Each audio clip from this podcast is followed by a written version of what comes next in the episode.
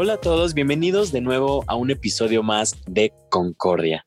El día de hoy me acompañan María, Sofía y Alan, su servidor, por supuesto. Y pues nada, ¿cómo están el día de hoy? Muy bien, gracias. ¿Y ustedes? Aquí excelente, vibrando alto. Perfecto, esa es la actitud, Sofía, me encanta, siempre vibrando alto. Oigan, hablando de vibrar alto, bueno, no tiene nada que ver, qué pésima transición, pero el día de hoy les quiero hacer una pregunta como un poco fuera del lugar de lo que acostumbramos a hablar en este podcast. A ver, ¿cuál es su película favorita? María, ¿cuál es tu película favorita? No, pues la verdad mm, no podría decir porque hay muchas películas que me gustan, pero una de las que ahorita se me vienen a la mente es la película de Avatar, porque, no sé, me gusta mucho como que la parte de imaginar cosas que podrían parecer imposibles. No, es muy buena película, también es una de mis películas favoritas y yo siento que Avatar tiene que ver mucho el tema que vamos a tratar hoy. ¿eh? Bueno, no exactamente Avatar, pero creo que el mundo en el que se desarrolla Avatar creo que nos habla de, pues, qué hay más allá y cómo podemos crear mundos nuevos y cómo se desarrollan las sociedades. Está interesante, muy buena película. Tú, Sofía, ¿qué nos puedes decir? Sin dudarlo, tengo una consentida y es Pulp Fiction. O sea, realmente me encanta cómo hacen la transición de historia a historia, cómo logran que al final literalmente se logren encontrar todos en un punto y aparte me encantan los visuales y los colores. También muy buena película, ¿eh? es, cine de culto, ¿eh? o sea, aquí traemos las mejores películas. Yo en lo personal, una de mis películas favoritas es Interestelar, muy buena y creo que también nos habla como de escenarios futuros en las ciudades, ¿no? O sea, qué es lo que puede, puede llegar a pasar si pues no ponemos atención en lo que estamos haciendo hoy en día básicamente. Pero bueno, basta de hablar y pues hay que comenzar el capítulo del día de hoy. Y pues sin más ni menos, en esta ocasión en Concordia les traemos al arquitecto Federico Colela. Hola a todos, qué gusto verlos. Bueno, no verlos porque no los, no los veo. Bienvenidos a este capítulo de Concordia. En esta ocasión les traemos al arquitecto Federico Colela. Federico Colela es un arquitecto graduado en la Universidad Roma III de Roma y colegiado en la misma ciudad. Obtuvo en 2020 su doctorado en Advanced Architectural Design en la ETSAM UPM de Madrid con la tesis La ciudad neorrealista, territorio, iconografía y mapas de Roma y Madrid 1943-1963 sobre relaciones entre paisaje urbano, cine y arquitectura. Ha sido profesor asistente en la Universidad de Roma III en Roma y actualmente es profesor titular de proyectos arquitectónicos en la Universidad de Anáhuac de la Ciudad de México y en el Instituto Tecnológico de Monterrey. Desde 2003 ha colaborado con estudios de arquitectura internacionales en Italia, España y México, recibiendo varios premios como el segundo lugar en el concurso internacional para la regeneración del río Tajo en Toledo junto a la paisajista Beth Gali y Spegel Fisak, arquitectos en el 2009. A partir de 2010, desarrolló su actividad profesional independiente, obteniendo premios como el primer lugar en el concurso European 12 con el proyecto PADS en Hamaro, Suecia. y a partir del 2017 se dedica a proyectos de arquitectura comunitaria, entre los cuales destacan el proyecto y construcción del Centro Cultural Ex Hacienda El Molino en Iztapalapa, Ciudad de México. Ha sido la verdad todo un gusto tener tu presencia, Fede. Escuchando tu currículum me da curiosidad.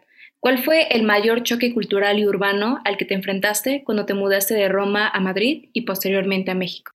Eh, sí, eh, digamos, en Madrid eh, puedo decir que completé mi formación porque eh, tuve la suerte de tener una formación en Roma donde he podido, eh, tenía mi facultad de arquitectura al lado de, de, los foros romanos, tuve esta suerte de poder empaparme de, mucha historia, de mucha teoría, de mucha eh, lección de lo, del pasado también, ¿no?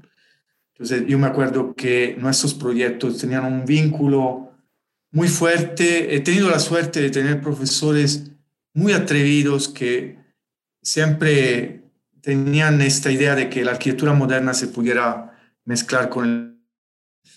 Pero luego, claro, me faltaba mucho esta dimensión muy práctica. Eh, hemos desarrollado proyectos bellísimos en Roma eh, por esta cercanía de la historia, pero en Madrid lo que he tenido la suerte de trabajar con una profesora de la ETSAM, de la Escuela Técnica Superior eh, de Arquitectura de Madrid, una profesora Carmen que no sé si nos está escuchando, la saludo. Eh, quizás se lo paso el podcast y le debo mucho porque ha completado mi formación, en general toda la, la formación de Madrid, que ha sido muy de, podemos decir, de, de, la obra, o sea, de mirar el proyecto desde un punto de vista constructivo, práctico. Eh, en Madrid, cuando yo llegué en el 2006, había esta, eh, bueno, llegué al final del 2005 y había este boom de la construcción y, y, aprendí un montón. Entonces, el choque fue más bien mío interior de, de toparme con una realidad muy práctica, muy constructiva, ¿no? Eh, en España seguramente son más rápidos en tomar decisiones, ¿no? Nosotros italianos a veces le damos muchas vueltas a las cosas. Entonces el choque fue eso, pero este choque me hizo crecer mucho.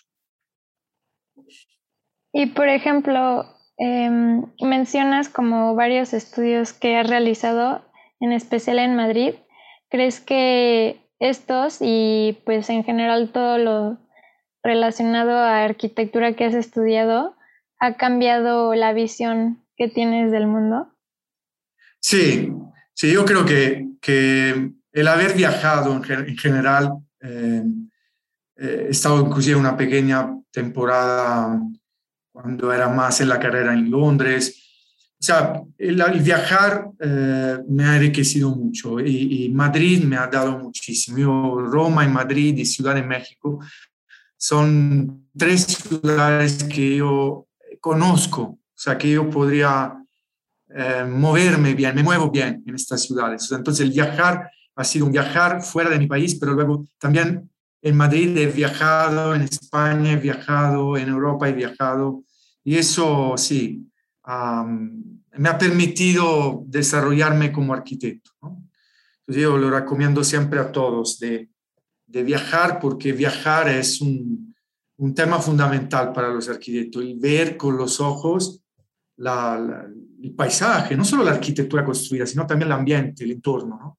Yo, por ejemplo, tengo una visión donde mm, miro la arquitectura, pero miro mucho el paisaje. ¿no?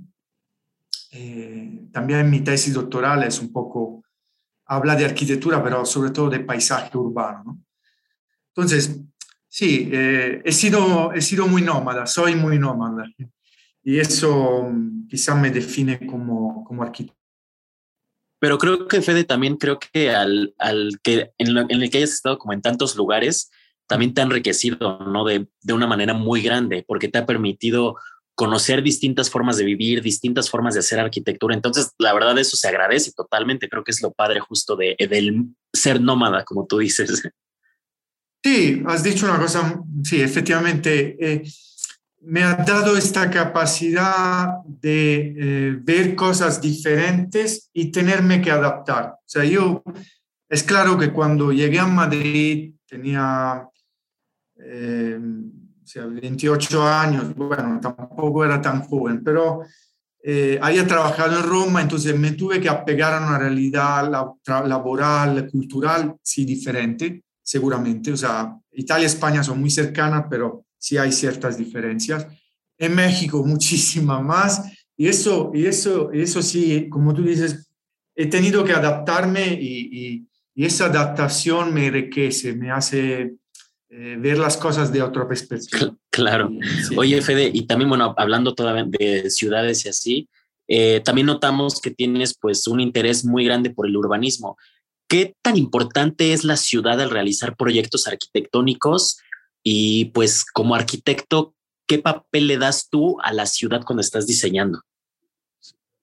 Sí, yo, yo he tenido tanto en Madrid como en Roma eh, esta formación donde un arquitecto tiene que saber un poco también de ciudad. ¿no? yo, por ejemplo, estando en Roma, teníamos cursos muy donde el, objeto arquitectónico estaba dentro de un discurso urbano muy, muy fuerte, ¿no? teórico, cultural. No, Roma es una ciudad que influye en la arquitectura. ¿no? En Madrid sí, he tenido la suerte de trabajar con proyectos de gran escala, como lo que citaban de Toledo.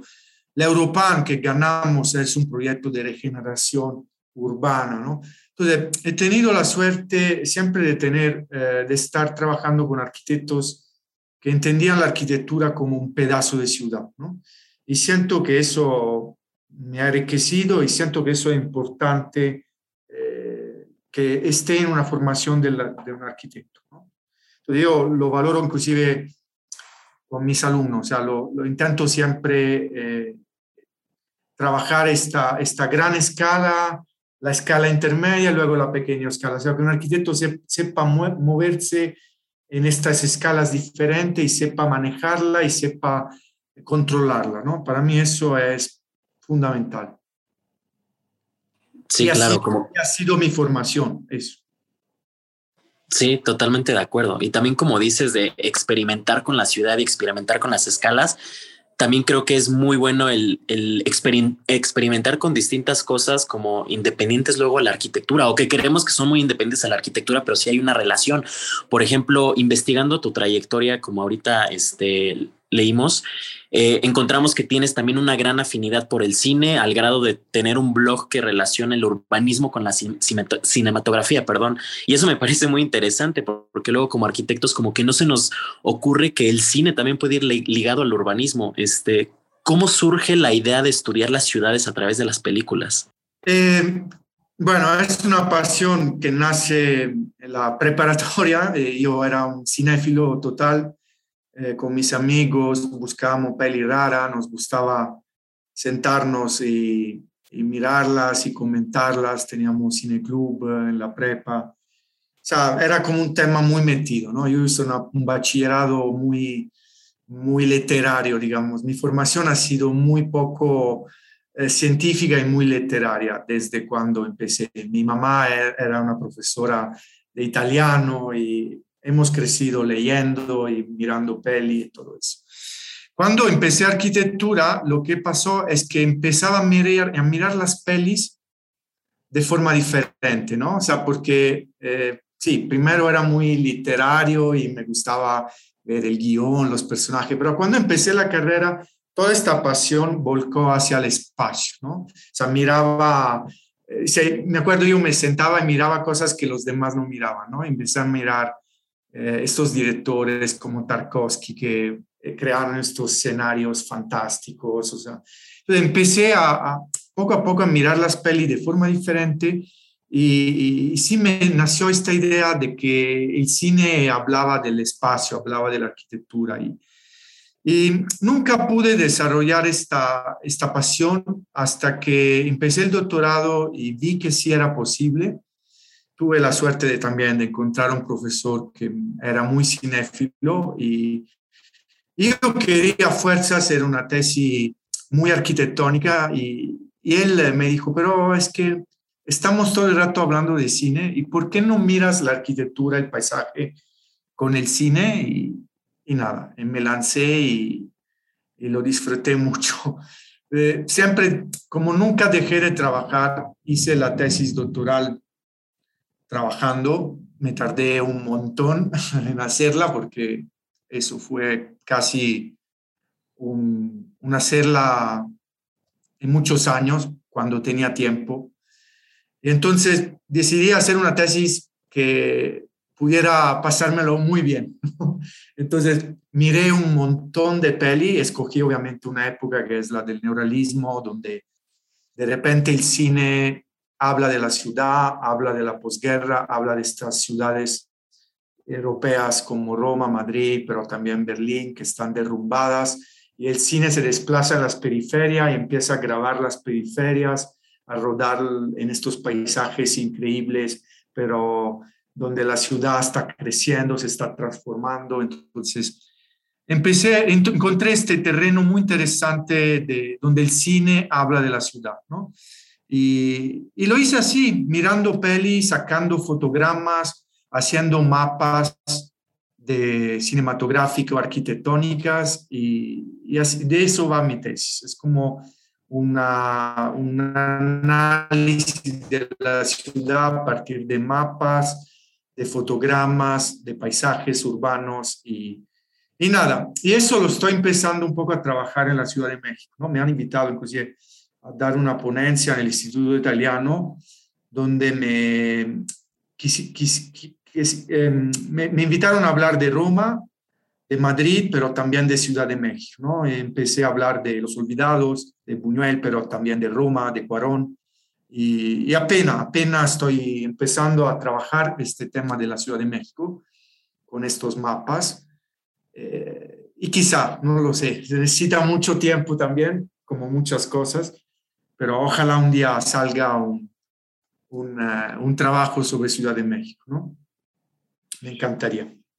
Y al mencionar el tema de la cinematografía como una nueva manera de brindarnos una perspectiva diferente, más enriquecedora, ¿qué otras herramientas inusuales, además de las películas, se podrían usar para entender las ciudades, a tu parecer?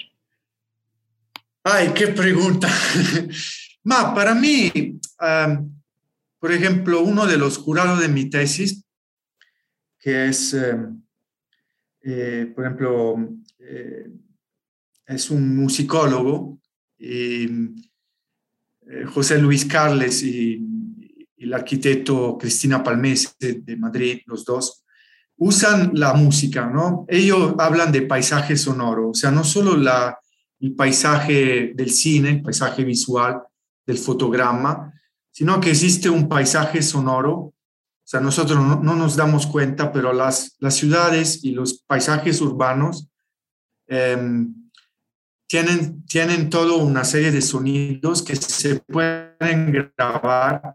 Hay una película que habla de esto, que es Lisbon Story, de Wim Wenders, donde un personaje va grabando estos sonidos de la ciudad. Entonces ellos hacen esto, se dedican a, a, contar los espacios urbanos a través de los sonidos. Tienen inclusive un blog, una página. Eh, quizás se las paso eh, más tarde, Pero eso, eso es un tema también. O sea, la ciudad es eh, imagen, pero también sonidos, ¿no? Se me hace un tema muy interesante, ¿no? Y, y luego, ¿qué otro? También eh, las personas, ¿no? Por ejemplo, otro tema que estoy intentando desarrollar desde cuando llegué en México es el tema social, ¿no? la, gente te cuenta historia, te cuenta, te cuenta un lugar a partir de su, de su propia historia. Y creo que esto también es una forma de, de ver la ciudad, ¿no? A veces hablamos solo de espacios construidos, pero también hay una serie de relatos de las personas que viven estos espacios. He tomado un diplomado en la UNAM de arquitectura participativa y he aprendido un poco a hacer estos mapeos de, a través de los relatos de las personas. Se me hace otra forma alternativa de mirar el espacio construido, el espacio urbano. Yo estoy totalmente de acuerdo. Creo que, pues también, o sea, la parte social es como algo muy importante, no solo lo construido, y retomando un poco otra vez el tema del cine, mencionaste que tú como arquitecto, eh, pues no sé, o sea, al ver las películas y el cine, podías ver que el cine te hablaba como del espacio. Queremos saber, bueno, si sabrías decirnos, este, si crees que también esto se da como a la inversa, o sea, si los cineastas también aprecian diferente el espacio al realizar estas películas y cómo se relaciona pues esta parte, o sea, como la parte espacial, la del cine y cómo entra pues el tema de arquitectura ahí. Exacto, ahí es el tema, qué buena pregunta María, es que al, al final eh, nosotros los arquitectos vemos el cine eh, y vemos espacio, y, pero el tema es que los cineastas eh, tienen un ojo muy formidable, muy entrenado y, y ven el espacio de una forma muy sutil, muy profunda. A veces podemos aprender cómo ellos miran la arquitectura, ¿no? Eh, inclusive, por ejemplo, hablando de una película eh, muy conocida aquí en México, que es Roma de Cuarón, ¿no? O sea, eh, ver cómo él ve la arquitectura, esta casona de la Roma, del, como de, típica, ¿no? De estas épocas entre Art Deco y racionalismo, ¿no? Eh, estas casas con patios, muy acogedora, pero también eh, muy discretas, muy humildes de cierta forma, muy domésticas, ¿no? Eh, muy cotidianas. Ver cómo, cómo el director cuenta este espacio a través de los personajes, cómo mueve la cámara en estos espacios, nos enseña a nosotros arquitectos una forma de de, observar y de contar el espacio doméstico, ¿no? Entonces, yo creo que un arquitecto mirando esta peli puede, a través de los ojos tan buenos de Cuarón, puede aprender cómo, cómo es un espacio doméstico, en este caso, ¿no?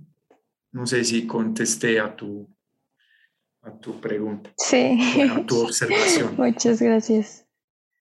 Una característica de la que el arquitecto se suele conocer es por esta sed de las artes, creo que estamos de acuerdo, y sobre todo el interés de relacionarlas con nuestra amada arquitectura. Entonces, ¿con qué otras ramas artísticas, además de la cinematográfica, se relaciona tu profesión? Mira, a mí em, me gusta eh, mucho el, el paisaje, me gusta mucho el paisaje mi tesis de paisaje urbano, eh, he, hecho proyectos, o sea, me gusta cuando un edificio, cuando una obra de arquitectura, a rato le estaba hablando de, de este gran esfuerzo del centro comunitario de Sosocotla, ¿no? En Morelos, que soy muy orgulloso, apenas está estrenando.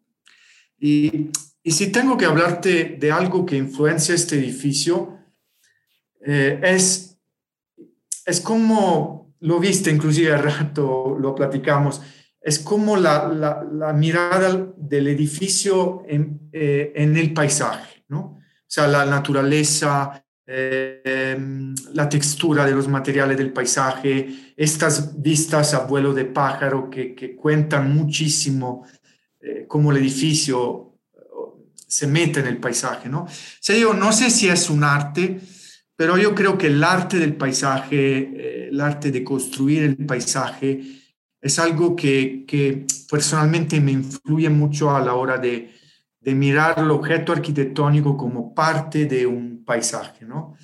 Eh, me gusta hacer mucho los, estos croquis paisajísticos.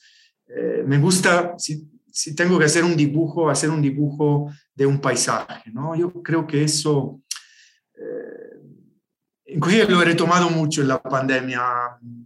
Me voy con la bici y hago croquis de paisaje y me siento y, intento, intento hacer esto, ¿no? Croquis paisajísticos. O sea, este aspecto de la arquitectura y del paisaje, influenciada por el paisaje y, y mezclada la arquitectura con el paisaje, me interesa muchísimo. Claro, totalmente de acuerdo, Fede. Oye, y también ahorita que estás hablando como mucho del cine, me salta un poco como el hecho, ¿crees que tú en lo personal crees que existan algunas habilidades o herramientas que nosotros como arquitectos podríamos como eh, copiar o utilizar de los cineastas para nuestra profesión? Em, ah, yo creo que podemos entender más la arquitectura como, como es el cine, ¿no? El cine al final es muy parecido a la arquitectura porque no es un arte eh, bidimensional, tiene, perdón, no es solo tridimensional, tiene una cuarta dimensión que es el tiempo. O sea, eh, el cine, si lo pensamos, se desarrolla en un tiempo. O sea, tú miras un espacio, pero en el tiempo, ¿no? Los fotogramas es algo que se produce en un tiempo, ¿no? Eh, no puedes ver el cine solo como unas, unos fotogramas fijos, ¿no? Estos fotogramas se mueven y transcurren el tiempo. Y lo mismo pienso que un arquitecto tiene que aprender a que tu edificio, tu proyecto, tiene solo tiene sentido si hay una dimensión de recorrido del espacio en un tiempo. Entonces yo creo que hacer, por ejemplo, pensar nuestra arquitectura a través de un recorrido en el tiempo puede ser ya una buena costumbre, inclusive para un estudiante de arquitectura. O sea, inclusive saber usar un vídeo, un recorrido de un espacio y, y estudiarlo puede ser una mejor forma para entender nuestra profesión. Porque a veces, sobre todo ahora, si se fijan chicos, estamos inundados de fotos, ¿no? Estas redes sociales. Y, hemos, y sobre todo con la pandemia, ya nos hemos estado en casa y, no hemos recorrido la ciudad, no hemos visto los edificios y hemos, estamos perdiendo que, de entender que la, arquitectura solo es eh, es esto, es recorrer un espacio en el tiempo. Entonces yo creo que el cine nos acostumbra a esto. Entonces en ese sentido hay que, hay que aprender ¿no? de los cineastas en este tema del tiempo que, que es fundamental en nuestra profesión. Nosotros recorremos un espacio en el tiempo ¿no? y eso es lo que hace realmente que la arquitectura sea arquitectura. Se me hace muy interesante, como que nunca había caído en cuenta como la importancia justo del factor del tiempo. Y ahora que lo pienso, o sea, pues justamente lo tenemos que tener en cuenta porque, por ejemplo, el tiempo también se ve reflejado en la arquitectura, o sea, el paso del tiempo se ve reflejado en los materiales que utilizamos y también, por ejemplo, la luz, o sea, la luz igual va cambiando dependiendo del momento del día. Entonces sí, o sea, como que tiene mucho sentido que pues el tiempo también es un factor importante. Y, y bueno, igual, o sea, te queríamos preguntar que si nos pudieras dar como recomendaciones de películas que como estudiantes de arquitectura pues tal vez nos sirvan justo para pues no sé, igual y aprender más en relación a cosas del espacio y arquitectura. Um, ya nos mencionaste la película de Roma, pero no sé si aparte de esa tengas algunas otras recomendaciones. Ah, yo digo siempre que para un chico, un joven mexicano, bueno, además de Roma, también Los Olvidados y en general todas las películas de Buñuel, pero Los Olvidados tienen una visión eh, interesante para ver cómo era nuestra ciudad, nuestra ciudad de México y mm, ver una serie de situaciones, de espacios, de periferias, porque la película de Olvidados está en el centro, pero también la periferia, se ven cosas casi que se han perdido. Entonces, es fascinante, ¿no? Como Buñuel describe los personajes también en los lugares más humildes, ¿no? Eh, hasta se ven ciertas situaciones que se han perdido, ciertos canales, ciertas aldeas, ciertos espacios donde la Ciudad de México era un lugar, un lugar muy país natural, pero también donde empezaban los primeros barrios informales, pobres, ¿no? Y también se ve la Ciudad de México con sus edificios en construcción, ¿no? Sus andamios, sus obras en construcción. Entonces eso es fundamental. Otra película que a mí me ha marcado mucho es Blade Runner de Ridley Scott, la ochentera, porque es una visión de una ciudad del futuro eh, donde el pasado, el presente, el futuro, los edificios eclécticos, pero los súper modernos, con esta visión apocalíptica, pero también súper estimulante de, una ciudad multicultural, multiétnica, eh, ¿no? Impresionante, ¿no?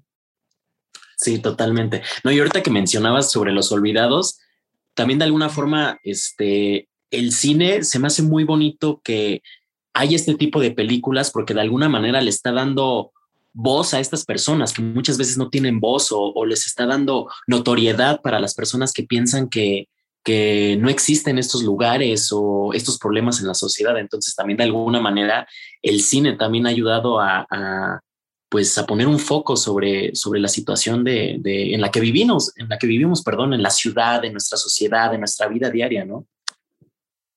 Qué bueno, qué bueno que mencionas estos temas. Por ejemplo, a mí me encantó Roma no tanto por, eh, bueno, por las escenas más conocidas en el centro, pero justo porque hay una, un tema de personas en dificultad, ¿no? Como la protagonista, Yalitza.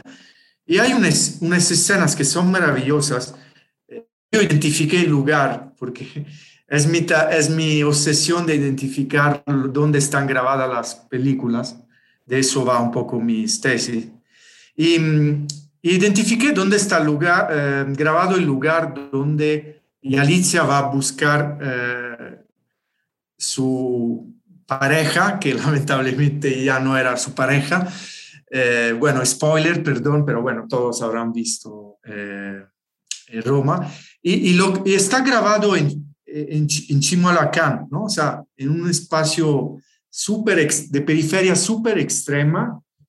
Eh, que reconstruye Nezahualcóyotl, o sea, graba Nezahualcóyotl, pero en realidad la está grabando en Chimalacán.